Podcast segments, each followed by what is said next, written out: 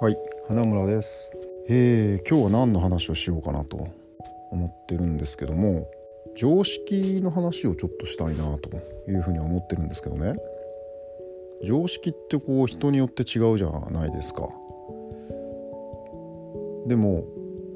常識なるものを持ってないと僕らは社会の中で生きていけないということにもなってるわけですよ。常識を持ってないと非常識だというふうにされてしまう。でも改めて考えたいのは常識っていうのが一体どういうものなのかっていうのを僕らはどこまで知ってるんだろうかっていう話ですよね。僕らはまあ常識を備えてないとうまくいかないと社会の中でうまく折り合いをつけていけないということなんですけどもその常識は本当に他の人が思ってる常識と同じなのか？という疑問があるんですよね。でも持ってないとダメだと。正体がよくわからないわけですね常識っていうのは。でも僕らはそれを必ず備えていけないいないといけないという必需品なわけですよね。だから正体不明の必需品だと思うんですよね常識っていうのは。そんな常識について、まあ、改めて考えてみたいなと。ということで今日の「眼差しの革命放送」は少しそんな話なんかもしていけたらなというふうに思ってます。世界を変革させる代わりに私たちがまず自分を変革すること。自分の眼差しに革命を起こすこと。私たち自らがそれぞれ自分の眼差しの革命家になること。それこそが真の解放の第一歩である。眼差しの革命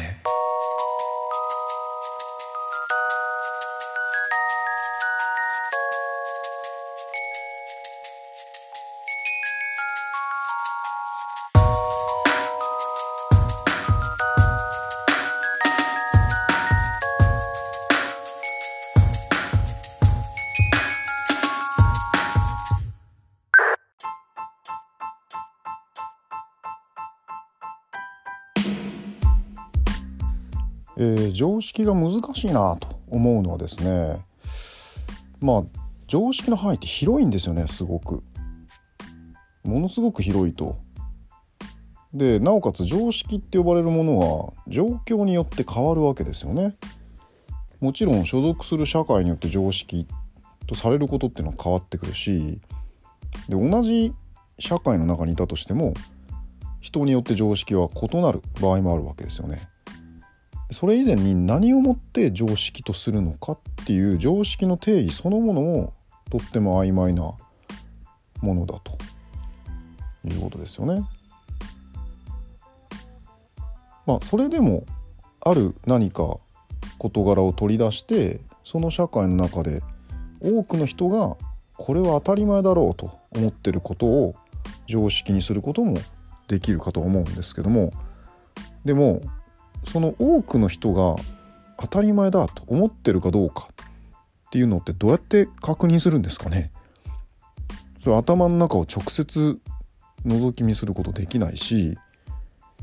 でまあ周りの人と話してみて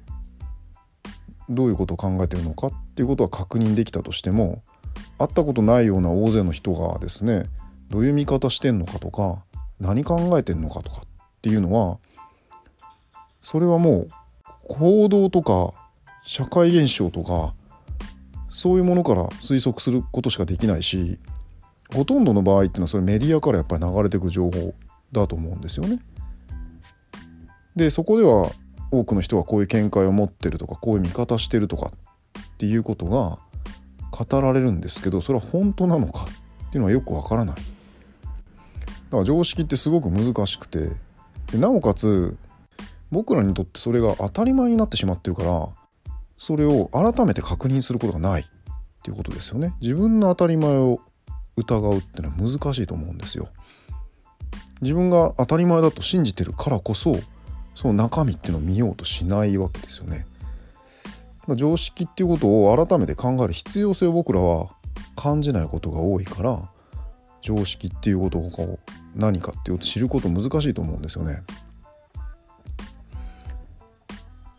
そこをちょっと紐解いていきたいなというふうに思ってるんですけども一つは多くの人が当たり前だと思ってる知識っていうのを常識とすることもできますよね。例えば鳥は空を飛ぶというみたいな日常的な知識とか日本の首都は東京であるっていった社会的な知識とかあるいは地球が丸いっていうような科学的な知識とかねいろんなものがあると思うんですけどもそういう知識みたいなものが常識としてまあ一つ考えられることであると。で2つ目が知識とも関係するんですけども僕らが共通して持ってる理解とか認識のこう認識がたどる道っていうんですかね筋道というんですかね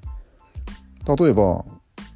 部屋の中で、まあ、壁のスイッチを押すと電気がつくとか、まあ、手に持ったボールを離すと下に落ちるとかっていうような、まあ、因果関係ですよねそういうあるいはまあ銀行に預けたお金を ATM で引き出すことができるとかっていった手順とか社会的なプロセスとかなんか薬を飲んだら痛みが治まるっていうようなそういう因果関係であったりとかっていうような認識について常識ということもあるわけですよね。で他には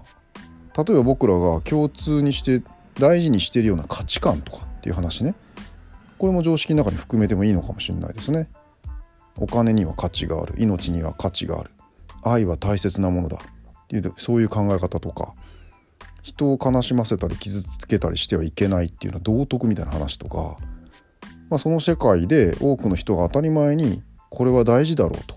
大切にすべきだというふうに共有しているような価値っていうのは常識に入れてもいいかもしれないですよね。でさらにもうちょっと言うと僕らが共通して持ってる感覚も常識の中にはあるかもしれないですね。例えば殴られると痛いとか食べないとお腹がすくとかまあもうちょっと感情的なところ何かを恐ろしいと思うとか誰かを愛おしいと思うとか、まあ、個人の中での起こってる心の中で起こってるようなことですよね。でもちろんそれは自分の中で経験的に感じられるようなことかもしれないんですけども同じようなことを多くの人が感じてるんであれば常識に含めてもいいかもしれないですね。誰でも殴られると痛いし誰でもしばらく食べないと空腹を感じるとかねいうことはそれぞれ個人の中でしか体験できないんですけどもきっとみんな同じような経験を持ってるというような話は常識になるかもしれないですね。でもまあ一番分かりやすいのは行為なんですよね。多くの人が行う行為っていうのが一番分かりやすいと。その社会の中において多くの人がとっている行動ですよねそれはまあ目に見えて現れるから常識としては分かりやすいと例えば図書館で大声を出さないっていうような具体的なマナーであるとか、まあ、咳をする時にマスクをするとかいうようなエチケットとか、まあ、風邪をひいてる時とかにマスクをするとかエチケットですよねとかカレー屋さんで例えば食べる時に手で食べないとかね こういう話も常識かもしれないですね。でもこれは日本においての常識であってインドとかバングラデシュに行ったら手で食べるのが当たり前なのでもちろん社会が変われば常識が変わってくるとですよね。日本人にとっての常識は南アジアの人にとっての常識ではないしアフリカ人にとっての常識とアメリカ人にとっての常識が随分異なるだろうし同じ日本人同士であっても場所とか地域によって常識は異なるでしょうし世代によって異なるかもしれないですね。とか職業とか性別によっても常識が異なるかもしれない。だからその社会の多くの人が当たり前だと思うことを常識だというふうに定義したとしてもその社会がどこを指してて多くの人が誰を指すのかっていうことによって常識の中身っていうのは変わってくるんだろうなというふうに思いますしその中には変わらないことと徐々に変わっていくことと急に変わっていくこととかいろんなものがあるわけですよね。もちろんその外面に現れる行為と内面に抱いてる認識とか知識とか感覚とか価値観とかっていうものが密接に関係していると。なおかつ自分が思う常識っていうのと多くの人々にとっての常識っていうことをはっきり区別することも難しいと自分の常識っていうのは常に社会の常識から影響を受けて自分と社会の接点に常識が生まれているのでだから常識って何かっていうことをまともに考えると結構難しいんだろうなというふうに思うわけです。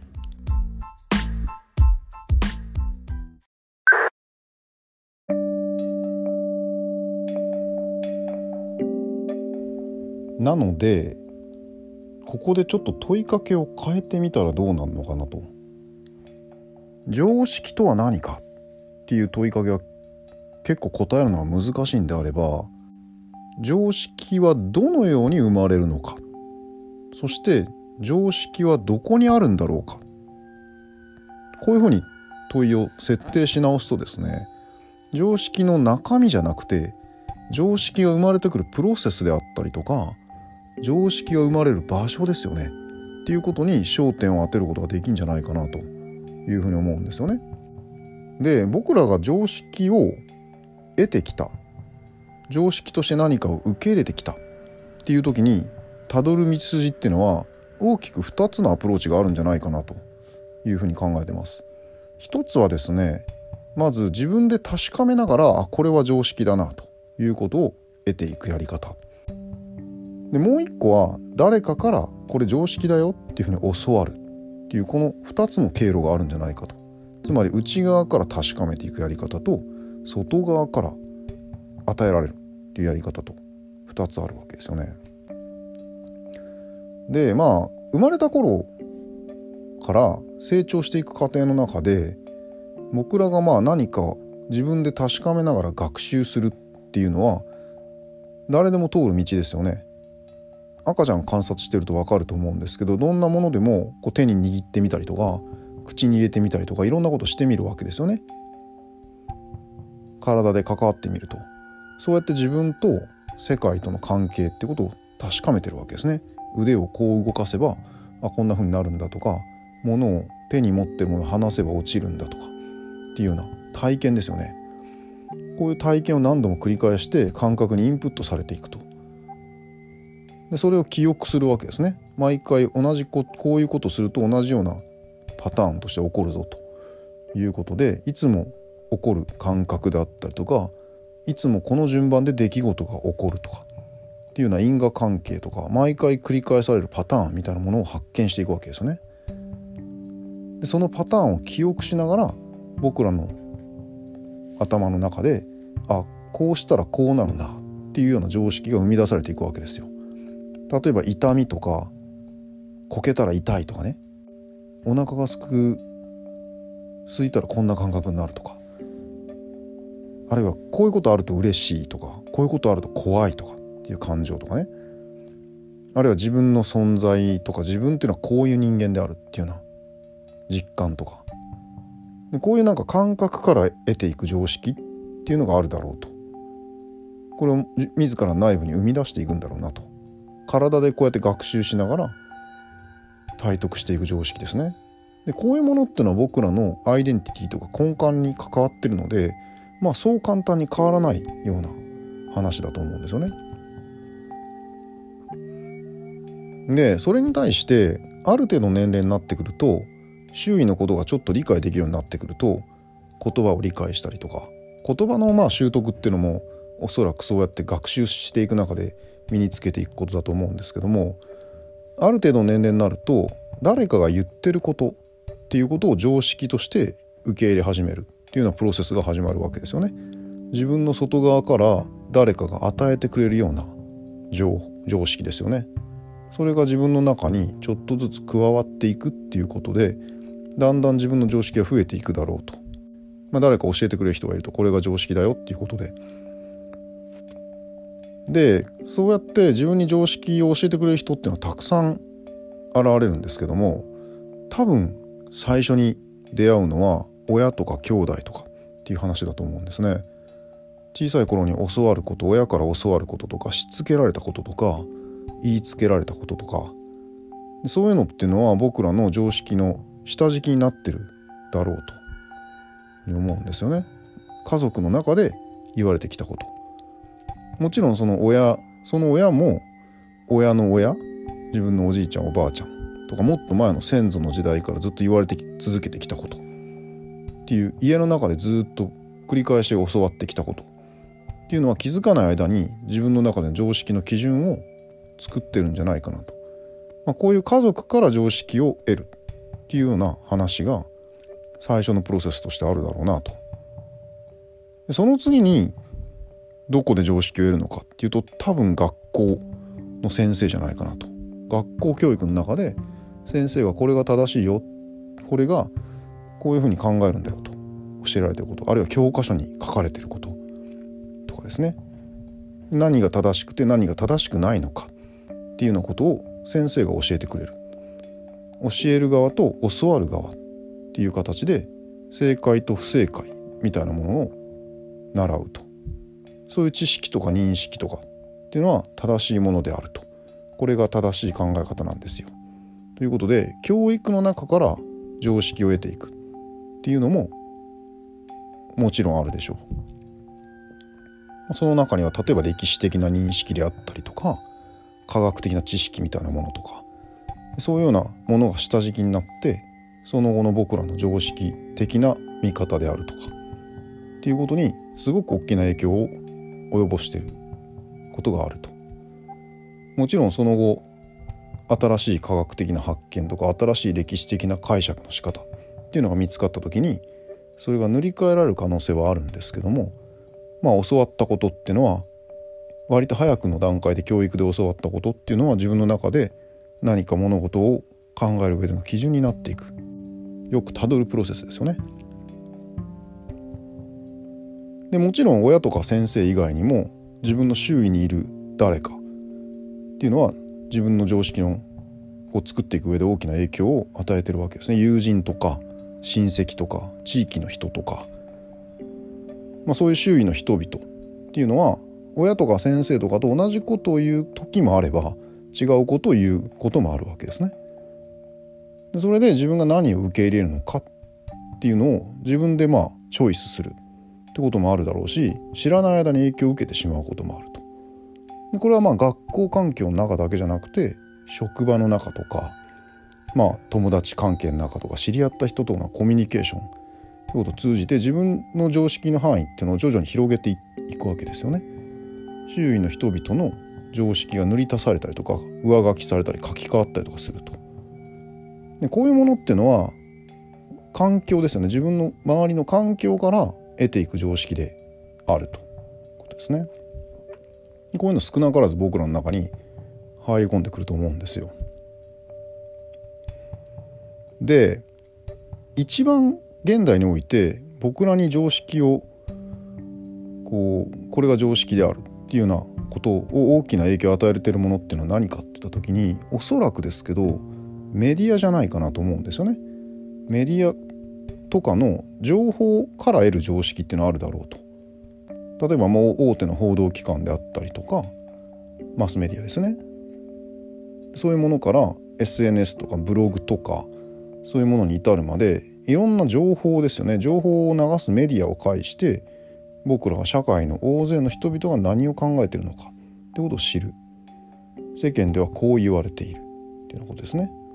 っていうことを得ていくっていうような話があると思うんですよね。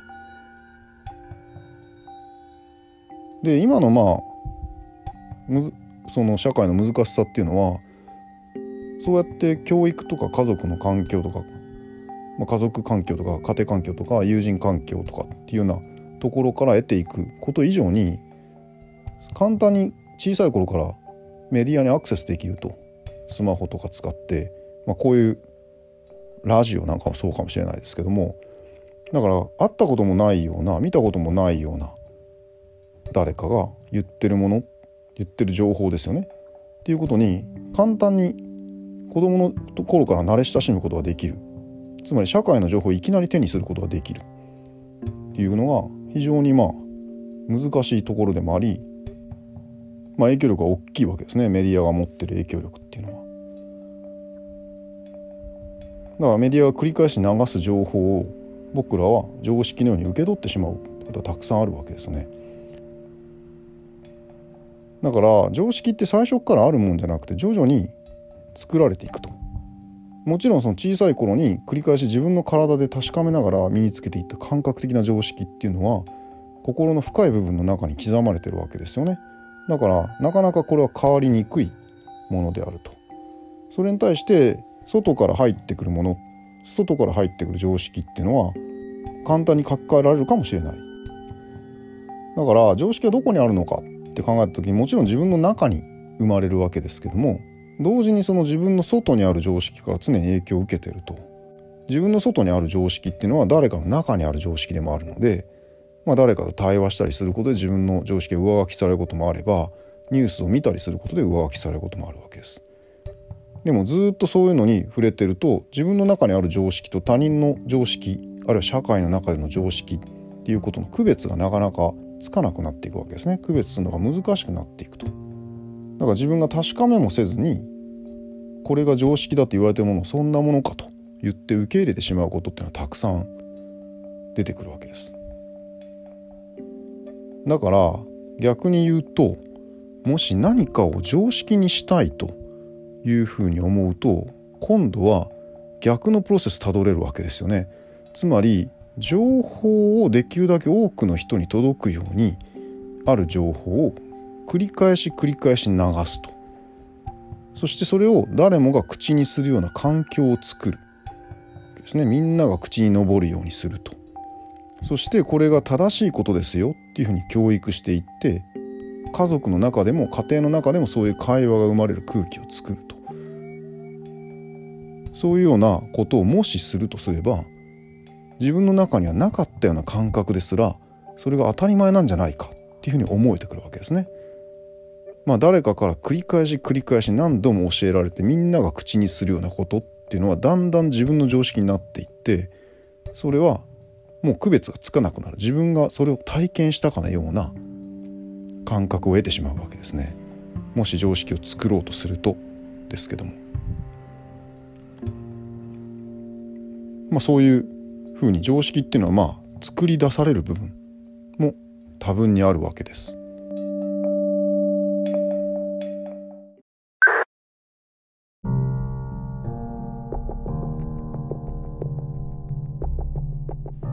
じゃあ逆にですよ非常識っていうのは一体何を指してんのかという疑問が湧いてくるわけですよね。これも非常に難しいんですね。常識が何かってことを指し示すのが難しいのであれば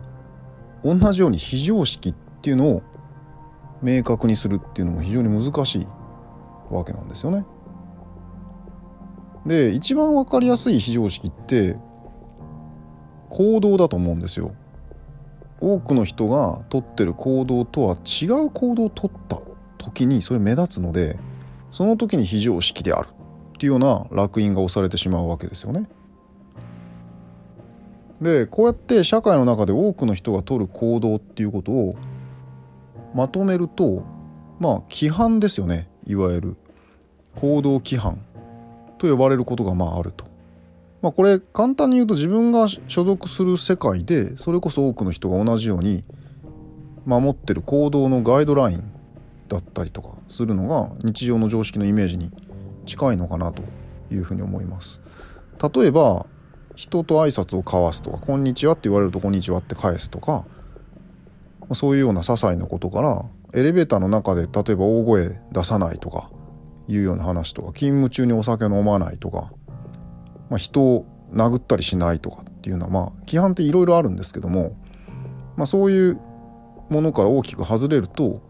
非常識であるっていうふうに白い目で見られることになるわけですよね。とはいえエレベーターの中で大声出し出したところで別に法的に罰せられるわけではないわけですよ。とか「こんにちは」って言われても「こんにちは」って返さなくても別に捕まるわけじゃないし、まあ、嫌なやつだとは思われるかもしれないですけども。だからその生活の上で明確にどこが何が規範なのかってことを定められてるわけでもないですよね。だから結構幅があるわけですね。でも規範っていうのは僕らの頭の中で何考えてるのかってことは一旦置いといたとして僕らがどういう行動をとるのかっていう外面ですよね。外に現れてくることを問題にしてるから。ひとまず行動さえ合わせておけばあなた非常識だっていうふうに指さされるってことは少なくなるわけですよね。だから内面の問題ではなくてとにかく行動の上で奇妙なことをしないということさえ守っていればひとまずは非常識だというふうにされないわけですね。でそもそも内面に関わるようなものっていうのは共通してる部分と違う部分があると。でその共通してるところを常識というふうに呼ぶこともできるとは思うんですけどもでも共通してないからといってそれが非常識かっていうとそうでもないですよね。そうとは限らない。むしろ特殊な価値観とか特殊な知識とか特殊な認識を持ってるっていうようなお互いのズレですよね。っていうのは必ずしも悪いことばかりでもないわけですよね。特殊な考え方をしているとか特殊な知識を持ってるってことが逆にそれ面白いねと言って好意的に迎えられることもあると。ことですね芸術家とかある趣味を持ってる人とか職人とか、まあ、アニメオタクみたいな人とか専門家とかそういう人たちってのはある分野に非常に詳しいので多くの人が持ってるような認識とか価値観とはちょっと違うものを持ってる時もあるわけですよね。でそれが逆に他の人にとって刺激的な場合もあると。とかそれが個性だったりとか創造性として受け止められることもあるわけですよね。だからいくら変なこと考えてたとしてもあのそれが表現されなければ心の中で留められていれば特殊なものなのかどうかってことの発見が難しいでしょうしでまあ本人が当たり前だとそれは当たり前だと思っててそれは他の人の当たり前と照らし合わせなければ気づかないことがたくさんあるわけですよね。だかまあ自分が特殊な価値観を抱いてて特殊な見方してたとしてもそれが表に現れなければ確かめられなければそして周囲の人に迷惑をかけなければどんなに特殊な価値観を持ってたとしても相手の行動規範を邪魔しない限りそれは罪としては見なされないわけですよ。でもその特殊な考えが多くの人が共有しているような道徳的な規範から外れてる場合にはそれが分かった時にはあなたは非常識だというふうに排除されることになりがちですよね。まあ、ここでの道徳的な価値観とかっていうのは倫理観とかにも近いかもしれないですね。まあ、心の中に抱く価値観精神的なものだしそれは個人的なものなんですけど社会が共有するその行動の規範ってことを生み出す元になってる場合が多いと、まあ、そういうものって昔からの宗教観であったりとかいうものが培ってきたものが多いと思うんですよね。文化みたいなものが培ってきたもの。もあれば人権とか平等とか公平とかっていうまあ比較的新しい近代的な価値観っていうのとも関係してる場合もあると。だからその自分の道徳感が他の人と大きくずれたようなものとして言動の中に現れてくれば非常に深い感をもたらすことがあるかもしれないのでそうなるとあなたは非常識だというふうに見られる可能性があると。でこの道徳的な非常識っていうのは非常に難しいんですね行動の規範以上に厳しい目で見られることがあるとまあ、昨今メディアでよく取り上げられるような政治家の失言であったりとか、まあ、芸能人とかの不倫であったりとかそういうものの方が道徳的な過ちをした時の方が行動規範とか法律を違反した時以上に人は社会的に抹殺しようとするっていうようなことが多いわけですよね。だから現代において道徳的な非常識の方がもう大きな罪のように捉えられてしまうってことがあるので非常にここは難しいところででこの道徳的な常識と非常識の基準っていうのが非常に判断も難しいわけですよね。同じことやってもダメな人と OK な人といるわけですよ。だからキャラクターとか印象とかにもよって変わってくるしで非常識を判断する人のその感情にも左右されるわけですよね関係性とか。でそれ以上に僕らの中のマインドとして人がその道徳を破ることに対しては嫌悪感があっても自分が破ることとか自分の親しい人が破ることに対しては容認してしまうっていうような精神性を少なからず持ってると思うんですよね。でさらに難しいのが道徳の問題っていうのが政治的な問題へとすり替えられてしまうこともあるわけですよ。別に社会の規範を犯したりとか迷惑かけてるわけでもないけど道徳的な考えから外れてるっていう理由によって何か政治的な動きに結びつけられることもあると。だから道徳ってその行動規範以上に非常に曖昧であって判断が難しい。それに比べて最も分かりやすいの非常識っていうのがこんな規範とか道徳ではなくこれははっきりと罪であるっていうふうに明文化されてるのは法律なわけですよね。法律っていうのは僕らがしていいこととしてはならないことっていうのが書かれててそこから外れると罪に問われるしなおかつそれが非常識であるっていうふうな烙印を押されてしまうわけですよね。だから法律違反かどうかってことは非常識な判断としては非常に明確であるということですね。で法治国家では僕らの行動の基準っていうのは独裁者に決めてもらうわけでもないし企業に委託するわけでもないわけですよ。我々法治国家で生きるっていうのは法律に委ねることにしてるから法律に従うことが一応法治国家の常識であってその法律を破ると裁かれてしまうっていうのが大前提となるルールなわけですよね。だから法律の範囲内で僕らの自由は担保されてるわけですけどもでも法律ってっていうのを僕らは細かく覚えてるかっていうとそうじゃないわけですよね。法律には何が正しくて何が間違ってんのかっていうのが僕らの常識とか非常識と必ずしも一致するとは限らないし中には知られてない法律もあったりとか立件されたりとか訴訟を起こされなければ罪に問われないこともある罰則は適用されないこともあるわけですね。なんかとても難しいし実際には常識であっても違法なこともあれば例えば自転車で歩道を通行するっていうのはやっていい場合でやっちゃダメな場合があるんですよね。でもどこでも自転車で歩道を走ってしまうとかっていうのはもうみんな当たり前のようにやってしまっている風景ってよく見ると思うんですけどもだから常識的ではあるけど実は違法であるっていう話とか逆に合法であってもこれはちょっと非常識なんじゃないっていうこともあるわけですよね。まあ法律は守ってるけどそのやり方はえぐいんじゃないかっていうような企業の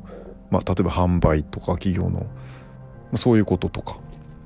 だから非常識と罪が必ずしも一致するわけじゃないし常識と法律が必ずしも一致するわけじゃないと。これも非常に難しいことですね。で特にまあ社会の変化が急速なので今は。もちろんその規範行動規範とか道徳っていう意味での常識の形も急速に変わっていってますよね特にこのパンデミック以降変わっていってるわけですよね。まあ人前で例えばマスクをつけるっていうのがもうもはや常識になってしまっててそれ守らないともう非常識な人間として排除されてしまうっていうような機運が非常に高まってるわけですよ。今のところまだそれは罪として法律的な罰則が適用されるわけではないですけどもだから急速に変わっていくわけですねこういうものっていうのは。だ規範と道徳と法律っていうのはまあ本来異なるものなんですけどもそれはまあ全部必要なわけですよね。でもそれがどんどんルールが変わっていってしまうしそのルールを一体誰が作るのかっていうことも曖昧な領域として残されてるわけですよね。だから常識っていうのは我々知ってるようでいて実は非常に曖昧であると。でもそれを身につけてないと僕らは生きていくことができないっていうような矛盾をはらんだものなんだなというふうに改めて思います。眼差しの革命。4 3 2